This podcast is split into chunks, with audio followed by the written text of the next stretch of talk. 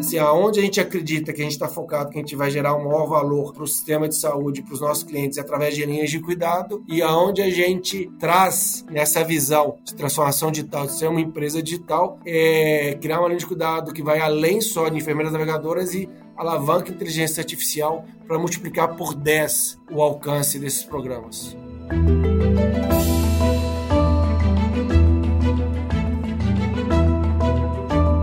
Olá, mentes inquietas e curiosas do século 21. Estamos começando mais um The Shift, o seu podcast sobre inovação disruptiva. Eu sou a Cristina Deluca. E eu sou a Silvia Bassi a gente está aqui para falar sobre disrupção, porque, como a gente sempre diz, a ruptura é a única constante do século XXI. Certo, Cristina Deluca? E você hoje tem o tema. Tenho. Tá bom. Hoje nós vamos falar da transformação digital de uma das maiores incumbentes da área de saúde, que almeja ser uma típica medtech, inclusive no nome. A inovação dessa empresa, antes muito focada em produtos, agora passa por todos os processos e serviços cada vez mais digitais. Isso significa uma transformação de cultura, das operações, enfim, da mentalidade da empresa. A intenção é digitalizar todo o cuidado dos pacientes, permitir que eles próprios gerenciem suas condições de saúde de forma mais eficaz e que os médicos tomem decisões mais informadas.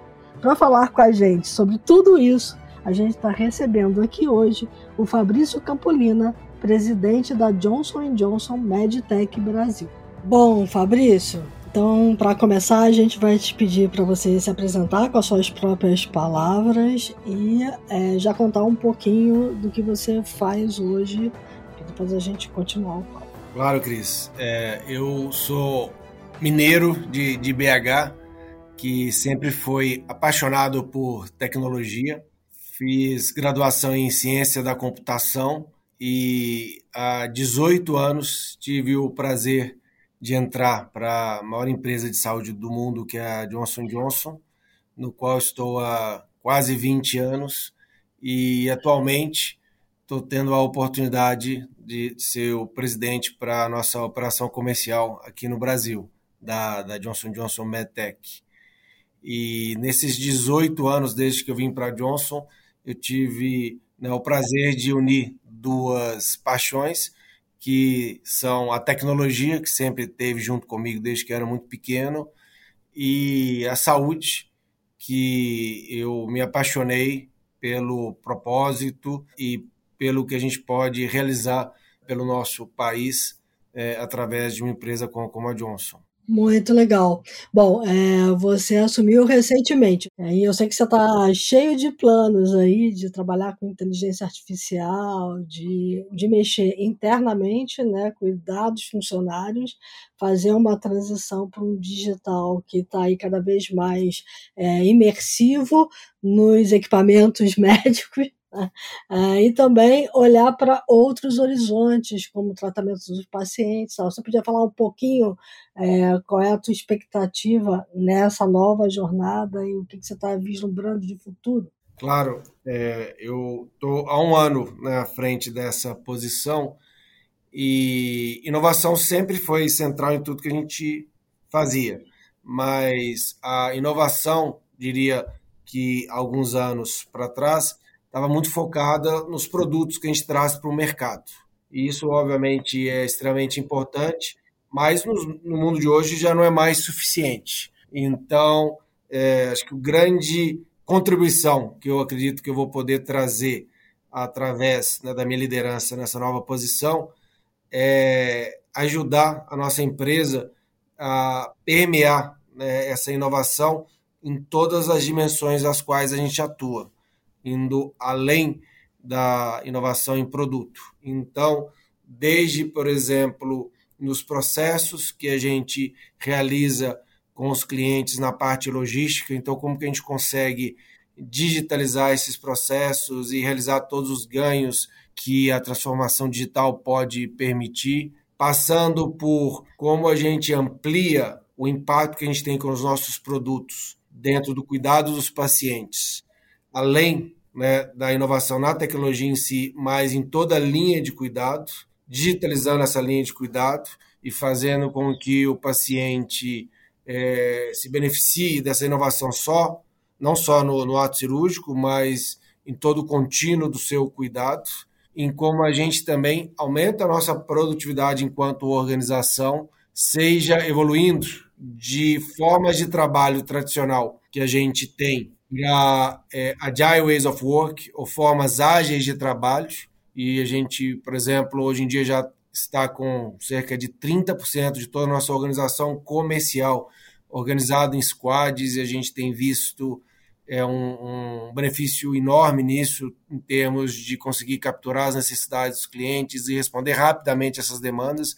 E nesse momento extremamente turbulento de grandes mudanças que a gente vive nessa forma de operar, tem sido uma vantagem competitiva para a gente.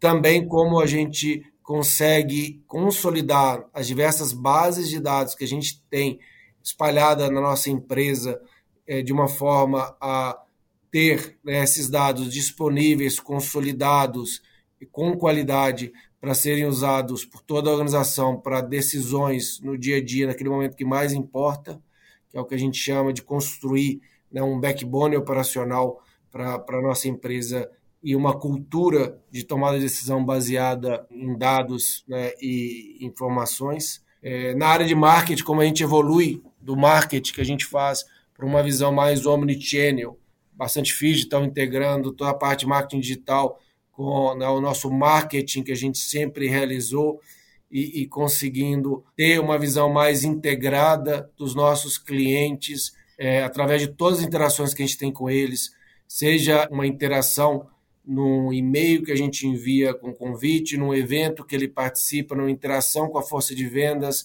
numa interação que ele tem com as nossas plataformas de, de Instagram. E a soma de tudo isso é o que a gente acredita que é fazer cada vez mais a nossa empresa evoluir de uma empresa tradicional de produtos para a saúde ou medical devices para uma empresa verdadeiramente digital de medtech.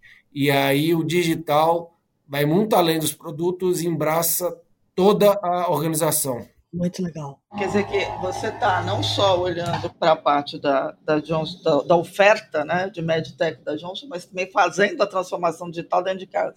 Isso, acho que às vezes, quando a gente pensa em transformação digital, várias pessoas se concentram só no produto, ou seja, na sua oferta para o mercado.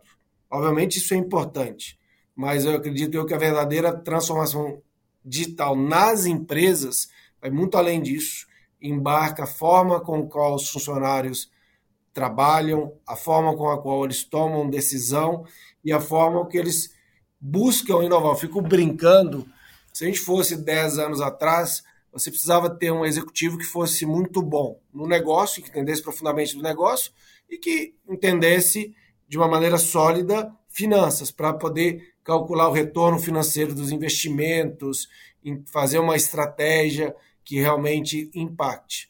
Uhum. E, e hoje em dia, isso já não é mais suficiente, porque a tecnologia ela transforma de uma tal ordem todos os processos e as ofertas de valores que você tem, que para mim hoje um executivo ele precisa saber do negócio profundamente, ele precisa entender de maneira bastante sólida né, da parte de finanças, mas ele também tem que entender bastante de tecnologia.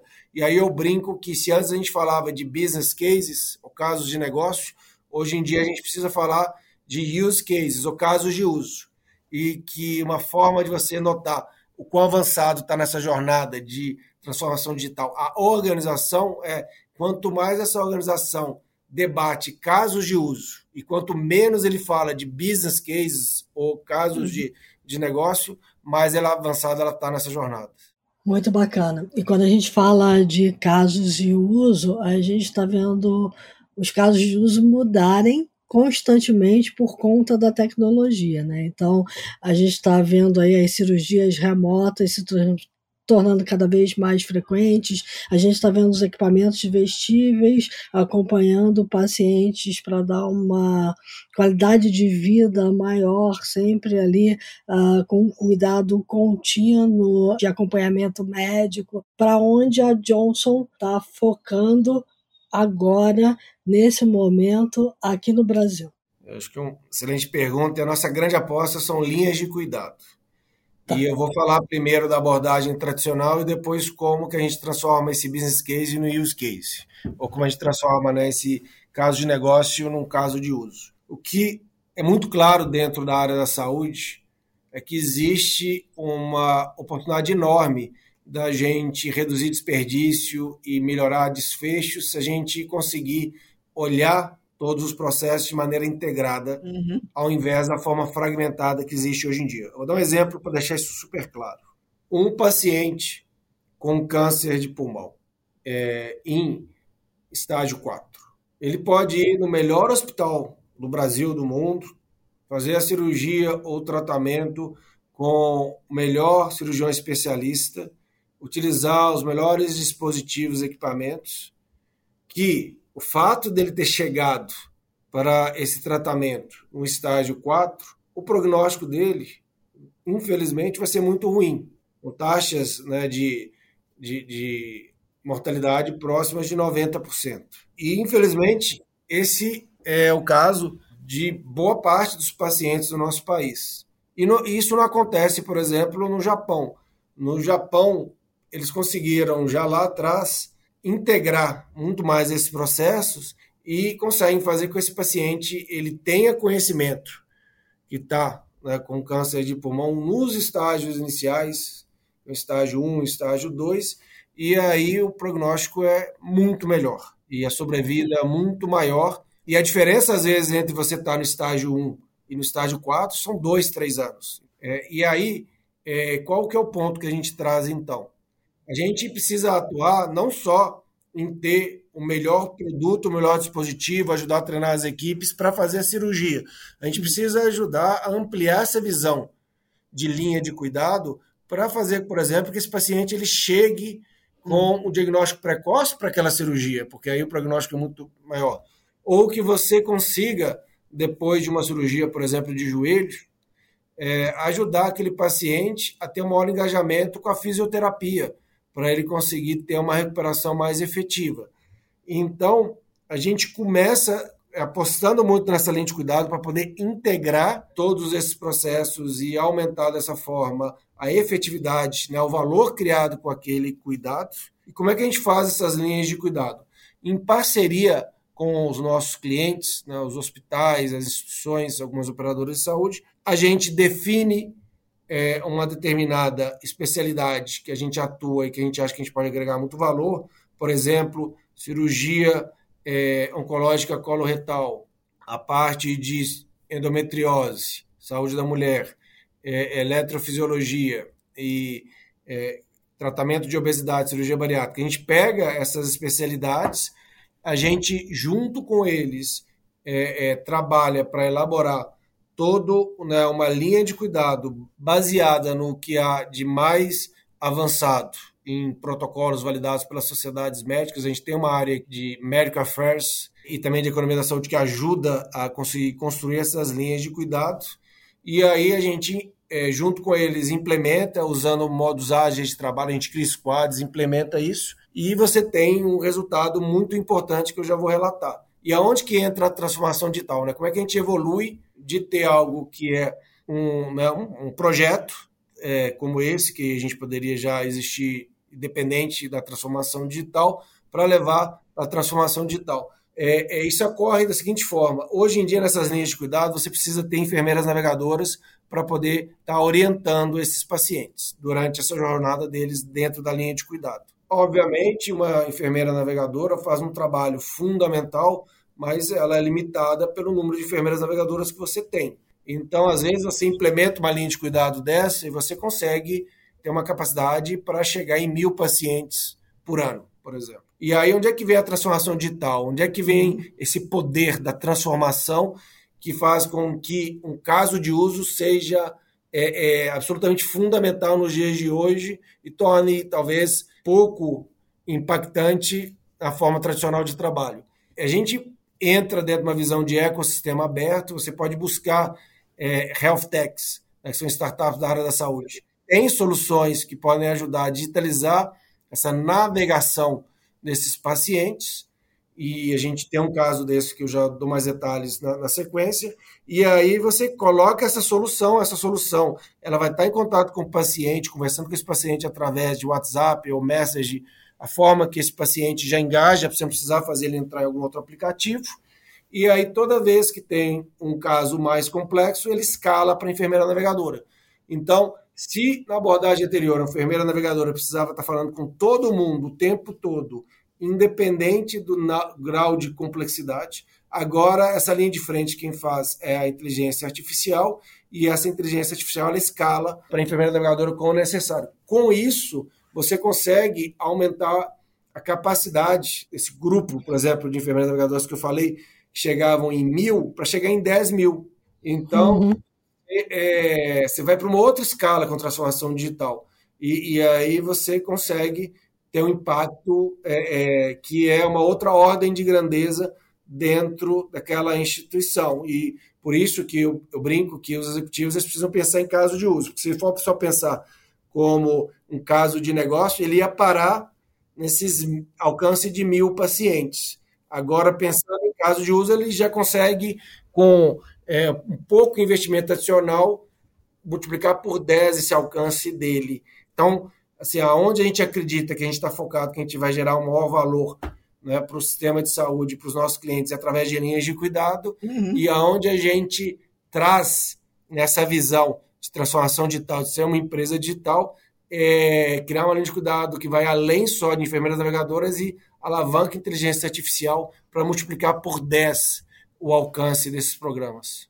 Muito bom. Bem legal. O que, que é exatamente uma enfermeira navegadora? Eu fiquei, fiquei curiosa aqui agora. Eu pensei em coisas high-tech já, já pensei no mundo no ano 2045. É, não, isso, não, é muito interessante esse ponto. Então, a enfermeira navegadora é o seguinte: imagina que dentro de um protocolo dessa linha de cuidado, seria uhum. super importante verificar se depois de sete dias da alta que o paciente foi para casa dele, se ele está com febre ou não.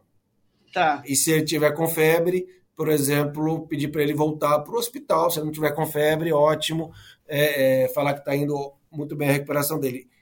É, certamente, na alta, né, o, o, médico, o profissional vai orientar o paciente. Só daqui a sete dias, se você tiver com febre, você volta para o hospital. Só que muitas vezes o paciente, naquele momento, né, ele está fragilizado, ele não está muito absorvendo as informações, os familiares também. E vamos uhum. dizer que uma parte desses pacientes é, fixa essa informação, outra não, outra acaba se perdendo. Então você vai ter alguns pacientes que voltam para casa, que têm febre e que não voltam para o hospital. E é. esses uns podem ter desfechos bastante é, é complicados. Então, o que a enfermeira navegadora faz nesses casos? Ela liga para todos esses pacientes depois de sete dias e faz essa pergunta para eles para que uhum. não dependa daquele paciente lembrar que ele teve essa informação. E aí, obviamente, ela conversa com ele e ele fala: Ó, oh, tô com febre. Fala: Não, vem para cá. Onde é que entra então a parte de, de digital? Né? Uhum. É, para ficar ainda mais claro. É, é, a gente tem uma inteligência artificial. Pode ser que depois desses sete dias, na verdade, agora não precisa nem ser sete dias, pode perguntar todos os dias. De manhã, fala: Oi, tudo bom? Como que você é, acordou, você está bem, você está com febre, e ele vai monitorando todos os dias, porque se começar a ter uma febre, talvez no quinto dia já até puxa antes, e como é um sistema de inteligência artificial e obviamente teve autorização do paciente para estar tá conversando com ele, até se sente mais seguro com isso, a coisa uhum. funciona. Então, a enfermeira navegadora ela faz muito isso.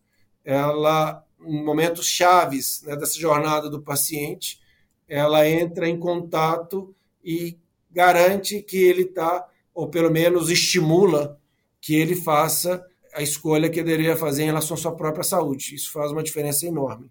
Bem legal. É interessante esse ganho de escala todo que você está falando, principalmente quando a gente considera que a, a população brasileira está envelhecendo. Né? E aí o número de doenças crônicas fica muito maior, a gente vai ter que monitorar muito mais gente daqui a algum tempo, infelizmente. Sendo, e esse ponto que você traz ele é fundamental.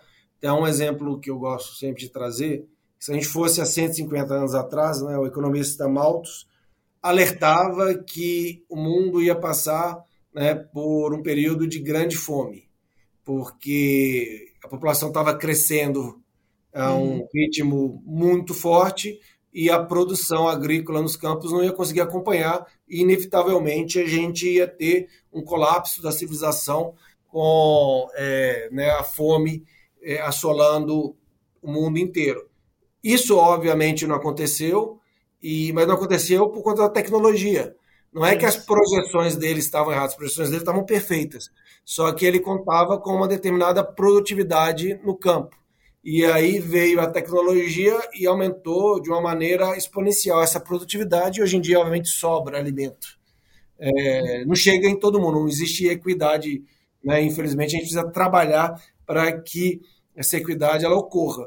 Mas o, a questão, digamos assim, da fome que a gente enfrenta é muito mais um tema de distribuição do que falta de oferta. Uhum. E, e aí, para a saúde, eu acho que é a mesma coisa. Você pega todos os debates que a gente vivencia hoje em dia, saúde já é 10% do PIB. Tem projeções que a McKinsey fez para o Instituto de Coesão Saúde, que se nada mudar, né, daqui a alguns anos, esse nível deveria chegar perto de 25% do PIB. E nos Estados Unidos já está em 17%. É, obviamente, isso é absolutamente insustentável. E a gente já sente já esse estresse todo que o sistema de saúde está passando, pela aumento de demandas de serviços de saúde e a oferta está tá limitada. E aí eu não estou nem entrando ainda no tema da equidade, que também é fundamental ser endereçada. E aí eu vou para o mesmo ponto que minha crença é que a população vai envelhecer, as doenças crônicas provavelmente vão se tornar mais prevalentes, como você bem trouxe, e aí, para mim, a salvação que a gente vai ter vai ser a tecnologia.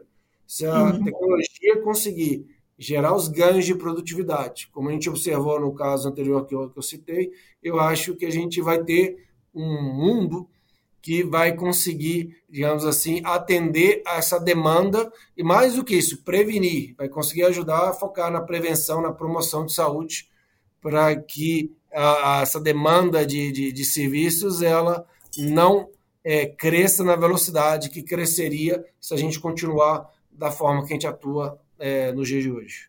Foi isso, interessante. Eu estava pensando que você falou do Malthus, né? Eu fiquei pensando, bom, o Malthus não olhou todo o contexto, não, mas eu não lembro se na época do Malthus o contexto já dava para prever que a tecnologia é, agrícola ia avançar tanto, mas ele não levou em conta a genialidade humana, né? Agora, quando a gente fala é, disso tudo, a gente está falando num momento em que é, é de, de evolução muito rápida, né? O CEO da Pfizer, quando ele escreveu o livro lá sobre a criação da vacina, é, ele, ele disse que a medicina e a saúde e a farma estavam entrando no que ele chamava de renascimento, um novo renascimento, né, e que dependia muito da tecnologia. Mas pelo que você está falando, e eu concordo com você, é, é, é uma teia, né? A gente está falando de os avanços da tecnologia serem aproveitados, ou seja, olhar para o uso, mas ao mesmo tempo você está falando de ter que formar pessoas para trabalhar com isso, é, e ao mesmo tempo pensar num modelo de medicina que é preventiva e não é, curativa, vai, sei lá, né? Você vai, em vez de você sair curando, você previne, ou pelo menos você ataca antes. É, isso tudo, Fabrício, exige um outro tipo de approach de quem está. Vocês têm várias parcerias, né? Vocês não estão só focados dentro do, do universo da, da, da Johnson Johnson, é, mas vocês também estão, vocês têm todo um ecossistema que vocês estão conectando, né? inclusive formação de pessoas para tecnologia, é isso? Isso. Silvia, é, isso é uma jornada, né? Acho que é, se a gente pensasse né, 10 anos atrás, como que uma empresa, uma corporação, em qualquer área, tinha sucesso? Você fazia um planejamento estratégico, né, com, obviamente, todo o rigor que esse planejamento estratégico definia naquele momento. É, uhum. você conseguia, através desse planejamento estratégico, projetar aonde seu negócio estaria três anos para frente e você criava uma estrutura, uma organização para você entregar essa sua visão e normalmente tinha muito sucesso. É, o que, que acontece? O ritmo das mudanças ele acelerou de tal forma nos últimos anos que essa abordagem que tinha muito sucesso 10, 15 anos atrás, daí para trás, ela hoje em dia é absolutamente pouco efetiva, porque uhum. né, eu fico, às vezes, né, comentando, né? Você faz um plano de três anos em 2019 e aí chega início né, de 2020, é, é, né, vem a questão da, da pandemia, que ninguém estava antecipando. Aí Exato. depois você faz um outro plano de negócio, em novembro ninguém falava, de repente em março você tem a, é, é a guerra da Ucrânia, que também pouca gente estava, ou seja, e depois a inteligência artificial generativa que surgiu, muita pouca gente estava prevendo né, a velocidade que isso veio. Mas o ponto aqui é que a gente está né, no final do ano e, e, assim, provavelmente as grandes mudanças que a gente vai ver em 2024, a gente ainda nem está enxergando elas, como a gente não enxergou nos anos anteriores. Então, no mundo tão é, que o ritmo de mudança é tão acelerado, aí que a gente percebe é que você precisa reorganizar a forma com que né, os times trabalham e ser menos sobre criar um planejamento estratégico, ter as estruturas para atender e mais evoluir para você ter times que trabalham de, de, uma maneira ágil, que tenham, obviamente, uma direção que eles sabem para onde eles têm que estar tá indo, mas que eles vão ajustando essa direção a cada três meses, à medida que a gente vai aprendendo com, com o mercado. Então, eu diria que é, talvez um horizonte que a gente definia de três anos, hoje em dia a gente está falando de três meses. Uhum, e, e, e, a direção, ela não muda, ainda que você vai ajustando, nem os valores. Mas as ações e os aprendizados que você vai incorporando, eles se achataram de uma tal forma e, e é fundamental você preparar a, a organização para poder ir nessa direção. E aí, voltando ao outro ponto que você tinha colocado inicialmente, sem dúvida alguma, é, todas essas tecnologias elas vão fazer um, né, é, um impacto enorme dentro de pesquisa e desenvolvimento nas, nas indústrias farmacêuticas de produto para a saúde. Eu concordo totalmente em relação a esse ponto. E a gente vai ver muita inovação, só que só essa inovação não é mais suficiente. A uhum. gente precisa levar essa, essa, essa, esse impacto dessa transformação além das áreas de pesquisa e desenvolvimento, que vão estar inovando em produtos, para toda a organização, da forma como trabalha, para a gente poder ter um cuidado mais integrado, para que a gente possa elevar a produtividade né, e, e conseguir, desse jeito, aumentar a oferta serviços de, de saúde para atender a demanda que está vindo. É, então, assim, é, ela é importante, mas ela não é suficiente e essa visão tem que ser expandida para aplicação de transformação digital em todas as áreas da empresa e digitalização realmente dessas organizações. Quer dizer, se a gente fosse falar da jornada da transformação digital da saúde, a gente está saindo daquela eficiência operacional que olhava só para otimização de processos, redução de desperdício, aprimoramento da gestão dentro dos hospitais, principalmente, ou num sistema integrado de saúde pública, para olhar mais para a experiência do paciente em si é, e aí vai lá, desde as coisas mais simples, que são os prontuários eletrônicos centralizados com as informações do paciente, é, essa questão toda que a gente já conversou aqui sobre o cuidado e principalmente esse acompanhamento remoto, cada vez mais inteligente, digital, até chegar em sistemas totalmente interoperáveis para juntar todo mundo em função do bem-estar do paciente. Né? A gente está caminhando para esse mundo interoperável aí que muita gente chama de saúde aberta. Isso, acho que é perfeita essa, essa colocação. Né? É, a gente sai do mundo anterior, que era né, empresas atuando de uma maneira mais isolada e competindo com, com outras empresas, para você ter ecossistemas sendo formados ao redor do mesmo propósito, cuidar do paciente. E esses ecossistemas é que vão acabar competindo entre si. Então, são as eras dos ecossistemas que a competição ele vai ocorrer a nível de ecossistema, que ele conseguir gerar mais valor para quem está no centro desse ecossistema e menos da, das, das empresas. E aí, o que, que é valor em saúde? Esse é um, debate enorme, mas acredito eu que a resposta está muito centrada hoje no que é chamado das cinco metas, que é você conseguir entregar uma saúde que tem excelentes desfechos clínicos, que o paciente se sinta satisfeito, é o ponto que você levantou, que contribua para a sustentabilidade do sistema, que a equipe que está entregando essa saúde, ela né, se sinta cuidado também. A gente viu muito isso, por exemplo, profissionais de enfermagem muitas vezes indo né, ao limite, então é importante que também eles se sintam cuidados e, e respeitados. E o quinto pilar, que é a equidade, que é o maior desafio que a gente tem, como que a gente é, democratiza esse acesso, o padrão de cuidado né, para todos os brasileiros.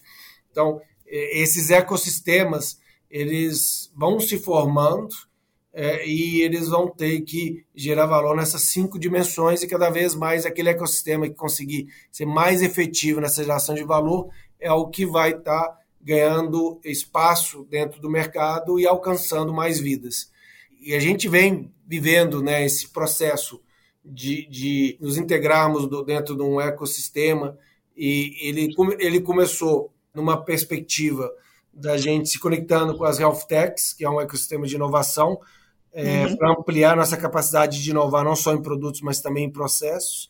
E aí a gente é, foi uma jornada que a gente começou lá em 2018, é, através de hubs de inovação. No caso lá, a Distrito foi o nosso parceiro naquele momento, nos conectando com essas startups, nos ajudando né, a ser conhecido, a conhecer esse mundo e trazer a organização para entender como criar valor através né, desse ecossistema de inovação de health techs que é muito forte aqui no Brasil, em especial em São Paulo. A gente também amplia esse ecossistema com os nossos clientes e parceiros, diversos hospitais e operadoras de saúde, né, eh, as equipes médicas dentro desses hospitais, e, e aí a gente começa realmente a, enquanto um ecossistema é, ampliado, gerar mais valor né, para os pacientes nesse momento que o sistema de saúde precisa muito né, desse movimento e dessas mudanças. Bem legal. É, agora, Fabrício, você acha possível, você acha que é um sonho possível imaginar que todo esse avanço tecnológico vai chegar na mão de todo mundo? Eu, eu acho que a gente vai ter muita opção, não. eu, acho que, é, né, eu acho que, independente, digamos assim, das vontades, a gente vai ter que ir nessa direção porque a gente já vivencia isso de uma forma muito é, forte no momento. Né? Uhum. A gente vê o sistema em todo, todo bastante pressionado por uma frequência muito alta de uso né, de uhum. serviços de saúde das pessoas, obviamente é, é, buscando né, cuidar da, da, da sua saúde. Eu acho que existe um consenso no momento que a gente precisa evoluir esse sistema que a gente está atuando. E eu acho que o grande motor dessa mudança que a gente vai vivenciar nos próximos anos vai ser a tecnologia de transformação digital. E é importante colocar que é, a tecnologia, ela bem aplicada, ela gera um valor enorme. Né? Uhum. Mas, obviamente, que é importante a gente garantir que isso está, de fato, acontecendo. Não é a tecnologia por si só, ela não, não é nenhuma salvação. O que é importante é uma tecnologia bem aplicada gerando valor nessas cinco dimensões que eu comentei. Muito bacana. Aí eu estava pensando aqui, né? Porque a gente está indo para um cenário que é um cenário onde a gente vai ter, por exemplo, o metaverso tentando aproximar a tecnologia de uma população é, cada vez maior. Mas aqui no Brasil, um óculos de realidade virtual, de realidade aumentada, é um uma coisa que só pouca gente tem acesso, né? É caro ainda para a gente. É, como é que você está vendo a chegada de tecnologias como o metaverso, por exemplo, nesse contexto de democratização de tratamento e de é, até ajuda no tratamento de determinados pacientes? É claro, acho que se a gente fosse, talvez há um ano atrás, né, todo mundo só falava de metaverso. E aí uhum. agora deu uma esfriada e parece que, que não deu certo. É, eu, eu, muito antes, pelo contrário, eu acho que agora que está começando realmente a dar certo, porque você sai de uma fase inicial né, de, é, digamos assim, muita atenção pela novidade, mas pouca coisa realmente prática acontecendo, um segundo momento que ele sai dos holofotes, mas começa a entrar no dia a dia. E a gente, especificamente, dentro da, da, da Johnson Johnson MedTech, a gente tem um caso de uso que a gente acredita bastante, que é na educação médica continuada. Uhum. E como que a gente está utilizando nessa tecnologia, não só para gerar valor né, é, para os nossos clientes, mas para gerar maior equidade. Acho que, por um lado, a gente é, isso foi um investimento global, porque normalmente é, é bastante alto para você criar ambientes de alta capacidade de reproduzir a realidade no, no mundo virtual. Então a gente criou alguns ambientes que simulam cirurgia de joelho, cirurgia de quadril, cirurgias para tratar arritmias cardíacas. A gente está criando outros ambientes e aí dentro desse ambiente você acessa neste momento através de óculos de realidade virtual. A gente usa o, o, o Oculus for Business da Meta. É, trouxemos diversos desses aqui para o país, já com esse ambiente que foi desenvolvido. Isso é um ponto importante. A gente muitas vezes fala só do dispositivo de entrada, mas é fundamental você ter um ambiente que reproduz. E esse ambiente ele tem que ser bem feito. Por exemplo, a gente ouviu relatos né, de na época que estava muito nos holofotes, todo mundo querendo entrar. Algumas empresas falaram: ah, vou criar um modelo anatômico de um coração. E aí, quando levou esse modelo anatômico de coração para uma faculdade, a faculdade olhou e falou: Isso é qualquer coisa, menos um coração. E... que medo! Que é, medo! É, se, se, se, eu, se, eu, treinar né, meus acadêmicos com esse modelo aqui, eles. É, Senhor. Né, então, assim, é, então, primeiro, você precisa ter modelos que sejam fidedignos e, e realmente reproduzam uma aprendizagem. E normalmente, para você criar esses modelos, é um investimento alto, inicialmente. Você precisa ter uma escala. Segundo, você precisa ter esses dispositivos de acesso, que eu diria que o que realmente fez com que parasse de ser uma brincadeira e passasse a ser algo que pode ser usado para criar um valor real foi a partir do Oculus 2.0 da Meta. Tá. E aí o que, que e obviamente você tem tecnologias para cima, mas eu vou falar ele que ele é o líder de mercado. O que que ele teve de diferente das gerações anteriores? Primeiro, o nível que ele tem de ficar fazendo né, o, a frequência, de, refresh rate, estou tentando pensar em português aqui a palavra, que é, é né, a frequência de atualização das imagens, uhum. ele chegou já num, num nível que fica imperceptível para o nosso cérebro. O anterior o cérebro percebia, por isso que a maioria das pessoas ficavam tontas. Eles entravam naquele mundo lá, ficavam um tempo e já começava a ficar tonto. Agora ele já, já consegue atualizar isso numa velocidade que, que a nossa mente não percebe, mas que está sendo atualizado. Né? Parece que realmente é, ele está dentro de um ambiente. Segundo, esse foi a grande mudança que teve, obviamente ficou mais leve, mais portátil. E, e aí, eu até conto uma experiência pessoal minha. A gente já vem experimentando com isso há muito tempo, realidade virtual. Tinha um primeiro módulo que a gente desenvolveu há dois anos atrás, que é, três anos atrás eu entrei nesse módulo, achei muito legal, achei mais uma brincadeira, me diverti e depois nunca mais quis fazer nada com aquilo. Foi uma diversão. E aí me chamaram para experimentar a nova geração. Eu fui meio desanimado, cheio de coisa para fazer aquela correria. Falei, ah, vou. É, legal, mas não estou com tempo para brincadeira, não. Insistiram, insistiram, eu fui coloquei esse dispositivo, né, que já era o Ósculo é, for Business, né, é, para negócios, que é uma versão ainda mais avançada que o 2.0 que a gente tinha importado e estava disponível aqui para educação continuada.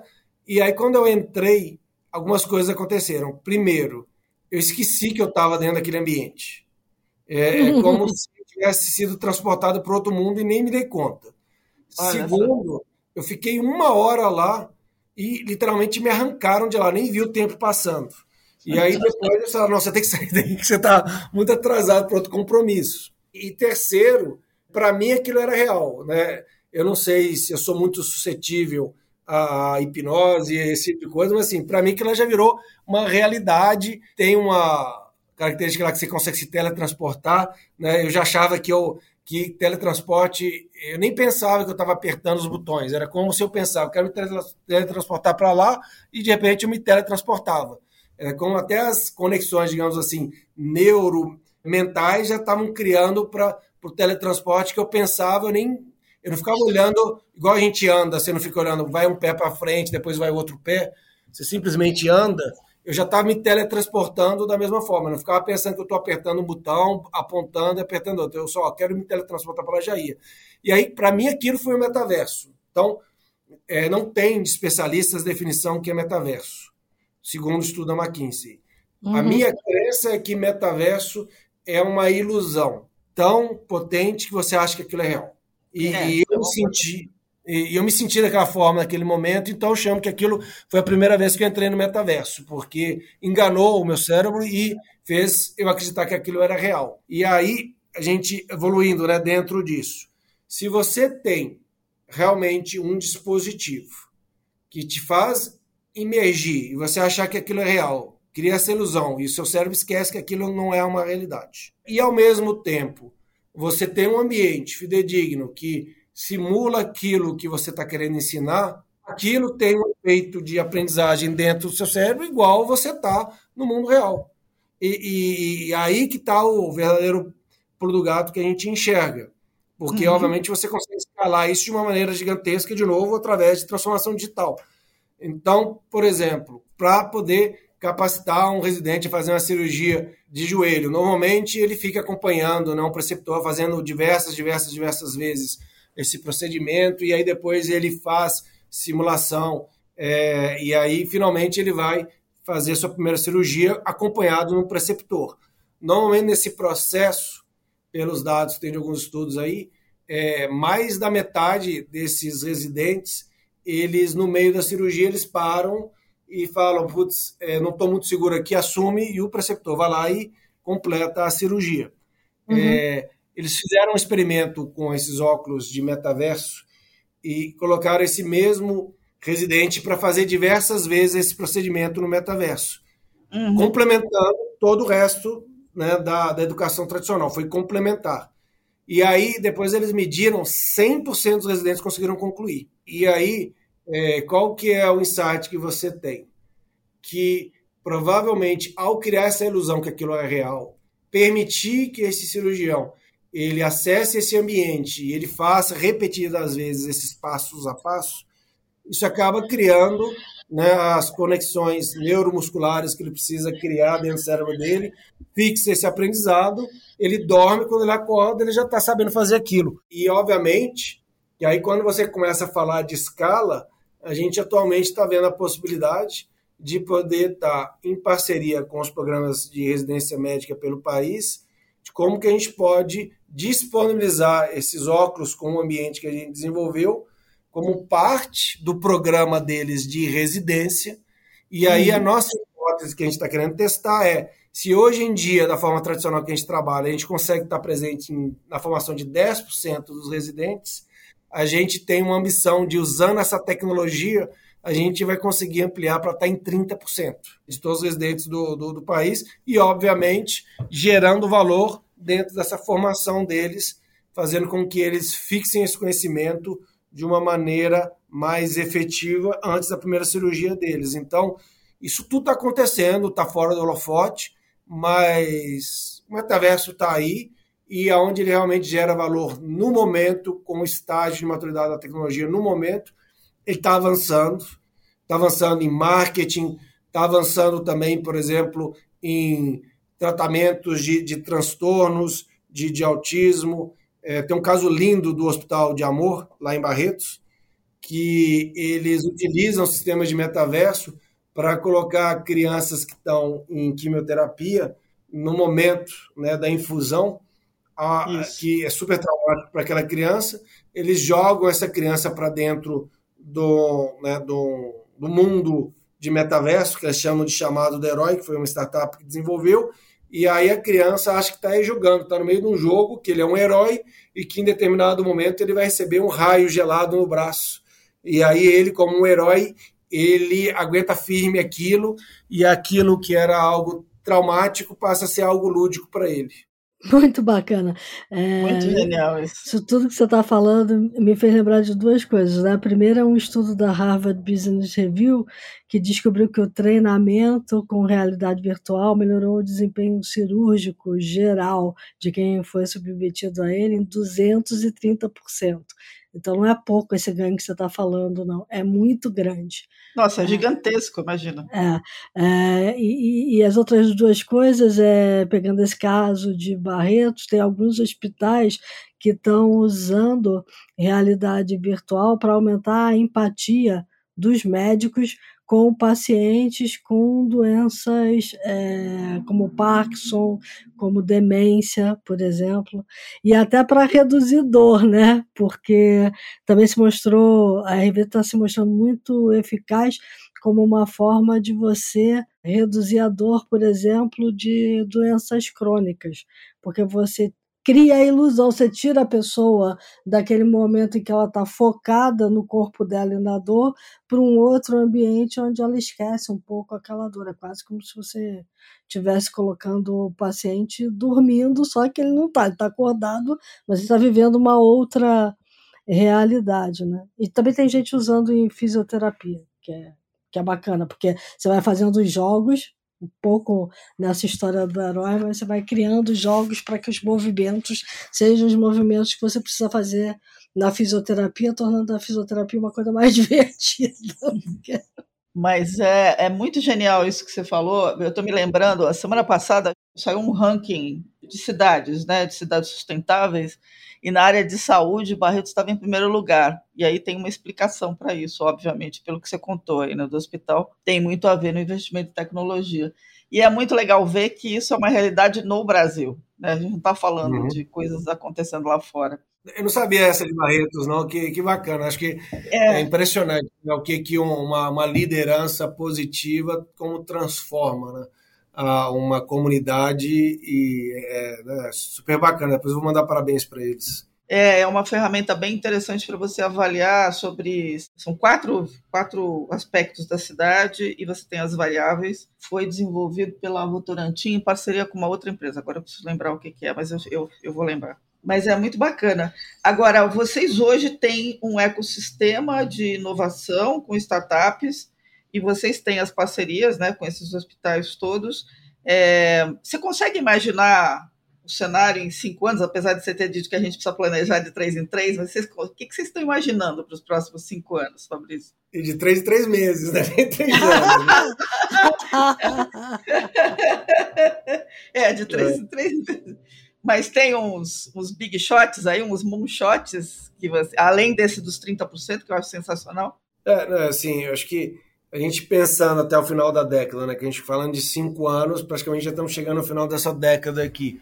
Eu acho que é difícil de falar realmente o que a gente vai estar vivenciando, mas se eu pudesse fazer algumas apostas de quais tecnologias que vão estar gerando maior impacto, acho que a primeira é a inteligência artificial generativa, uhum. que cada vez mais está se democratizando.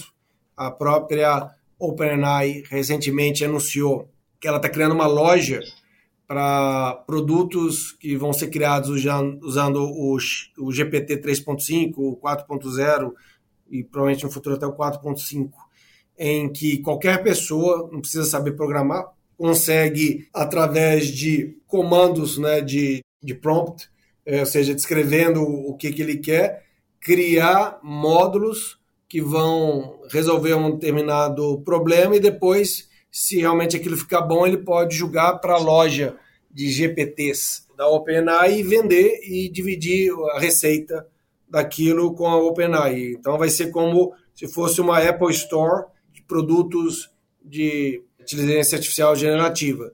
Então, assim, acho que por um lado vai ter um avanço enorme, acho que na aplicação né, de, desses produtos na, na área da saúde eu acho que a gente deve ver, é, primeiro, você ter um copiloto de tarefas administrativas. Então, provavelmente, daqui a cinco anos, vai ter uma redução dramática da quantidade de tempo que profissionais na área da saúde investem com tarefas administrativas e burocráticas. A gente está falando, talvez, se na média, né, pega aí um clínico dados que eu vi, na média ele investe duas horas do tempo dele nesse tipo de tarefa administrativa. Talvez daqui a cinco anos essa média de duas horas vai cair para 15 minutos. Uhum. Porque ele vai estar simplesmente validando aquilo que esse copiloto já faz para ele. Então, Por exemplo, hoje já nos Estados Unidos você já tem situações em que vai começar uma consulta, o médico pede autorização para o paciente, grava essa, essa consulta e ao final dessa consulta ele já gera automaticamente o relatório da consulta, manda para o prontuário, gera receita e agenda as consultas, apresenta esse plano para o médico, o médico ajusta o que ele acha que tem que ajustar e aperta o botão e tudo já, já, já acontece automaticamente. Então, é, é, inteligência artificial generativa para isso, para você poder aumentar engajamento de paciente com o próprio cuidado nas linhas de cuidado que eu já acabei de, de mencionar. Também acho que vai ser algo que vai ser super normal. Então, acho que todo mundo já vai estar tá acostumado a ter né, um robô navegador que vai estar tá ajudando ele a tomar melhores decisões em relação né, aos tratamentos que ele está realizando ou né, as condições que ele está tratando. A, parte de diagnóstico também é, acho que vai avançar absurdamente. Doenças raras, é, é, certas condições complexas, a inteligência artificial generativa vai fazer com que é, o diagnóstico precoce e que esse diagnóstico ele também seja mais assertivo e já leve a um especialista que vai resolver essa questão. Isso vai estar muito mais avançado e ajudando a democratizar isso em todas as esferas, pública e privada. E, obviamente, na parte de pesquisa e desenvolvimento também, a reduzir absurdamente os ciclos que, que demoravam para você estar desenvolvendo novas tecnologias. Isso acho que vai se expandir para a cirurgia, que é onde a gente atua. Então, a gente provavelmente em 2030 a gente vai ter evoluído do que tem hoje em dia, que é a cirurgia robótica, para a cirurgia digital, em que você não vai ter simplesmente braços robóticos operados por né, um cirurgião, mas você vai ter esses braços robóticos que vão continuar sendo operados pelo cirurgião, mas com uma integração muito grande do inteligência artificial, que vai estar tá dando insights, gerando recomendações né, no momento do ato cirúrgico que vão estar tá trazendo imagens daquele paciente e ajudando a enxergar essa cirurgia de uma forma diferente do que ela é vista hoje. E, obviamente, isso deve ajudar a reduzir variabilidade cirúrgica e melhorar é, né, os desfechos de maneira geral para esses pacientes. Então, eu acho que isso tudo avançando vai ajudar a evitar né, o, colapso do sistema de saúde que hoje muitas pessoas enxergam. Mas é, a tecnologia nos salvará. Né? Eu, sou...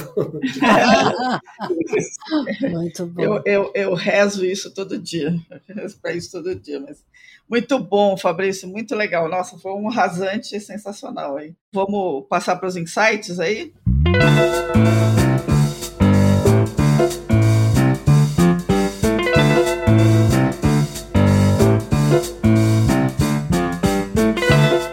começar, Fabrício? Não, vamos lá. Então, quando eu penso em tecnologia, antes de eu me aprofundar nela, eu sempre gosto de aprofundar em quem nós somos, né? A gente também é uma tecnologia biológica extremamente avançada. Então, por exemplo, na época da inteligência artificial, antes de eu tentar entender mais a fundo a inteligência artificial, eu, eu estudei vários livros falando como que nós tínhamos o processo de aprendizado, identificando padrões, que no final das contas me ajudou a entender muito melhor o que, que era né, a inteligência artificial e agora ainda mais a generativa. E aí para o metaverso é a mesma coisa. Né? Se, se o metaverso eu acredito que é a capacidade dele de criar uma ilusão de que aquilo é real, aí eu quis aprofundar e entender como é que o nosso cérebro ele cria a consciência. Uhum. Que alguns especialistas falam que a consciência nada mais é do que uma alucinação controlada. E agora o metaverso entra como um componente dessa alucinação. Então, só tentando é, trazer um pouco mais de elementos para isso. É quando a gente pega e vê uma cor, não existe vermelho, verde, é, o que existe é uma frequência que entra dentro dos nossos olhos e que é interpretada né, pela nossa mente e que dá cor a uma frequência. Não existe também odores. Né? Odores são partículas que chegam dentro de sensores que a gente tem. E esses sensores interpretam esses odores da mesma maneira que os sons são frequências que entram para o nosso ouvido que são interpretados. Então, dentro desse conceito, o livro, né, insight que eu queria indicar para todo mundo, é um do autor Anil Thet, foi um best-seller aí do Sunday Times, e não tem em português, está em inglês, é, chama Being You, A New Science of Consciousness. É Sendo Você, a nova ciência da consciência. O que, que esse livro trouxe de insight para mim é ver o que os maiores especialistas do mundo em consciência entendem sobre o que é a consciência humana. E aí o que eu busco fazer é, através desse entendimento, tentar é, fazer uma analogia de o que é o metaverso de fato e como ele vai se integrar com a nossa consciência. E isso me fez talvez entender melhor o que é esse conceito de metaverso e talvez chegar a essa conclusão que o metaverso é uma ilusão e que vai ser parte dessa alucinação controlada que a nossa mente cria, segundo esses especialistas. Pô, muito legal isso aí. Bacana. Gostei dessa história. E aí, como tá tudo digital, né? A gente vai misturar as duas realidades aí, dá um certo medo isso aí, mas tá tudo certo, vamos lá. É, mas não tem que ter medo. Eu estava até conversando com vocês antes. Agora, quando a gente começa a ir para um mundo de realidade mista, ou, uhum. computação espacial, que é o nome que a Apple deu, é, a próxima versão que tem do Ósculo 3.0, você já vai, por exemplo, entrar dentro dessa realidade mista em que você vai ver um piano e você vai poder aprender a digitar o piano porque ele vai estar projetando onde você tem que apertar os teclados. Então, é, daqui a pouco isso vai estar absolutamente integrado e a gente nem vai mais diferenciar o que é físico e o que é digital. Vai ser um mundo só. Oh, vamos lá, ué. Estamos tá, tá, aqui para isso. Muito bom. Bom, eu vou dar, eu vou dar duas dicas aqui. A primeira, o, o Fabrício não contou, mas ele é podcaster. Então aqui fica a dica do MedTech Talks, que é o podcast que é comandado por ele, da Johnson Johnson MedTech aqui no Brasil. São vários episódios bem bacanas. É, estreou quando, Fabrício? Foi em agosto. Ano, né? É. E e é bem bacana porque são vários profissionais diferentes tendo conversas parecidas com essas que a gente está tendo, desde linha de cuidado até transformação digital, metaverso. Então fica a dica aqui para vocês acompanharem o MedTech Talks e ouvir o Fabrício toda semana. É toda semana? 15 dias, é cada 15 dias. 15 Obrigado, dias. Silvia, pela. Não, imagina. É, faz parte aqui.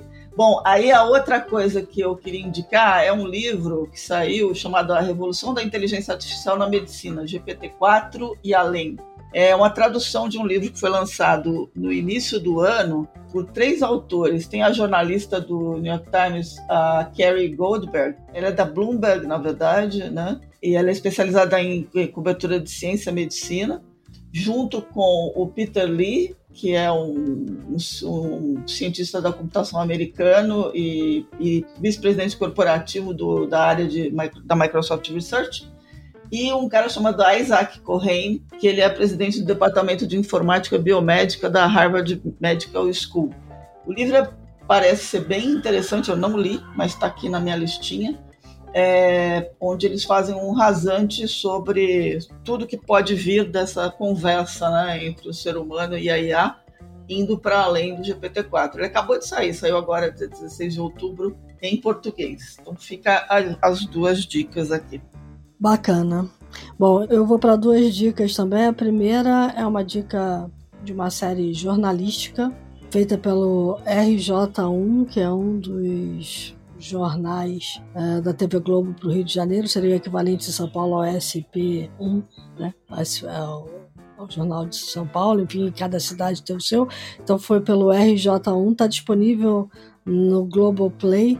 É, e essa série é o filme de nossas vidas. Então são quatro episódios falando da época da Covid, é uma série de 2020, onde eles mostram robôs fazendo rondas de pacientes nos hospitais, pacientes com controle médico à distância, enfim, muito do que a gente falou aqui, realidade em hospitais do Rio de Janeiro no tratamento da Covid-19 lá em 2020, no auge da pandemia. Acho que vale super a pena ver para ver que realmente o que a gente está falando é real, tá lá, tem muito hospital utilizando, né? E essa tecnologia só tem feito é, avançar. nesse tempo todo. Né? Começou lá e está vindo é, a passos largos. Está aqui o, Thiago, o pessoal aqui, o Fabrício, para não me deixar mentir. Tem muita coisa acontecendo. E, e a outra dica que eu quero dar é um filme que eu gosto demais pegando tudo que a gente falou aqui e colocando numa caixinha do tempo, uh, que é o Tempo de Despertar, que conta a história de um médico neurologista uh, que trabalhava no hospital psiquiátrico com vários pacientes aparentemente catatônicos. E ele começa a despertar esses pacientes usando com o consentimento do diretor do hospital, uma droga que estava começando a ser lançada para a doença de Parkinson. Quer dizer, nada a ver para o tratamento daqueles pacientes, mas ele é, é, autorizado a usar num dos pacientes, que é feito pelo Robert De Niro, sensacional nesse papel. E esse paciente começa a despertar, dá certo, ele começa a aplicar essa droga em outros pacientes, só que o primeiro paciente começa a ter alguns efeitos colaterais. Então mostra todo, é, toda a jornada que um novo desenvolvimento em medicina precisa ter, às vezes sendo aplicado para aquilo que ele não foi programado, com efeitos legais, mas que a gente precisa estar é, tá em um ambiente controlado para ver até onde a gente pode ir, até onde a gente não pode ir, enfim.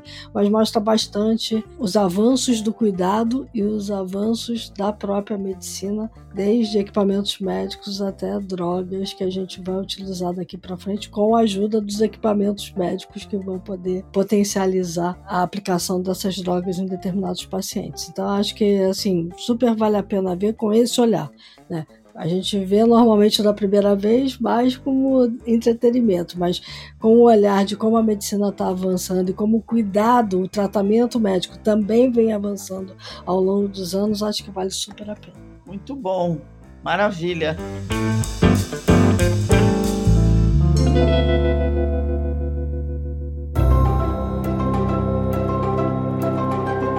Bom, Fabrício, a gente queria agradecer super você. Foi uma conversa muito bacana, a gente adorou.